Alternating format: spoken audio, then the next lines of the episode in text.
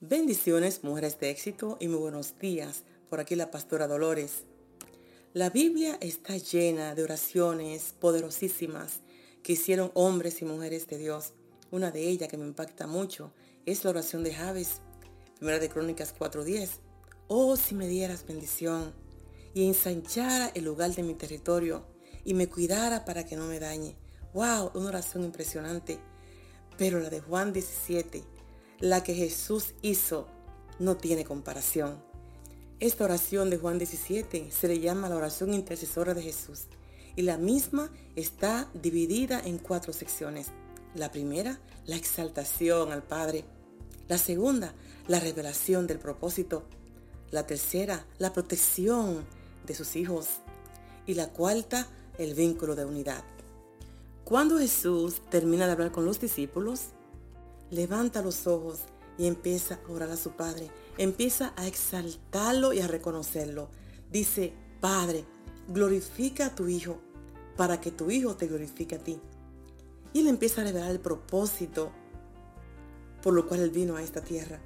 Te he dado a conocer a los que me diste de este mundo.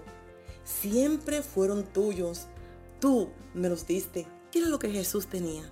Él dice que todo lo que tenía era un regalo del Padre tú y yo, tu familia y la mía, porque somos descendientes de Abraham. Y la palabra dice que en Abraham iban a ser benditas todas las familias de la tierra. Mujeres de éxito, tú y yo estamos bajo el nuevo pacto, lavada con la sangre del Cordero. Tú vale, tú eres valiosa, tú eres un regalo de Dios. Y Jesús sigue orando de los versículos 9 al 19 la protección para la iglesia. Yo voy a ti, Padre Santo. Tú me has dado tu nombre. Yo me voy, pero ellos quedan. Protégelo en el poder de tu nombre. Protégelos en el poder de tu nombre. Hazlos santos con tu verdad.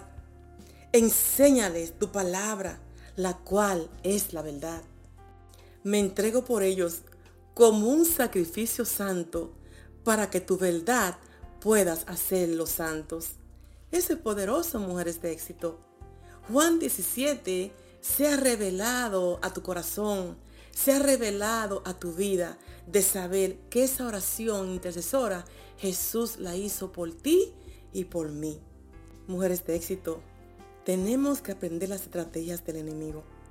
Una de las cosas que él trata de hacer es dividir el corazón, dividir las familias, dividir las congregaciones, dividir las amistades. Pero el Señor en esta última sesión oró por la unidad. Ahora es tu responsabilidad y mi responsabilidad andar en unidad. Los versículos 20 al 25, Jesús continuaba orando. No pido solamente por ellos, sino también por los que creerán en mí cuando escuchen su mensaje. Te pido que se mantengan unidos entre ellos y que así como tú y yo estamos unidos, también ellos se mantengan unidos a nosotros. Así la gente de este mundo creerá que tú me enviaste. Yo les he dado a mis seguidores el mismo poder que tú me diste, con el propósito de que se mantengan unidos para eso deberán permanecer unidos a mí como yo estoy a ti, unidos. Mujeres de éxito, de la única manera que vamos a conquistar la unidad del Espíritu, la unidad en tus relaciones, en tu familia, aún unidad contigo misma, es permaneciendo en Cristo, es permaneciendo en el Padre. Esa oración va a ser efectiva hay una condición y es permaneciendo en Él. Si no permanecemos en Él, es una puerta abierta, es una brecha para que el maligno divida tu vida, divida todo lo que tú tienes. Y fragmentados no llegamos a ningún lado. Mujeres de éxito, hay que despertar. Andemos en unidad, porque ya Jesús oró por eso. Ese mismo poder que el Padre le otorgó al Hijo en cuanto a la unidad, le dio a la iglesia. Tú y yo podemos reconciliar todas las cosas y mantener todo en unidad.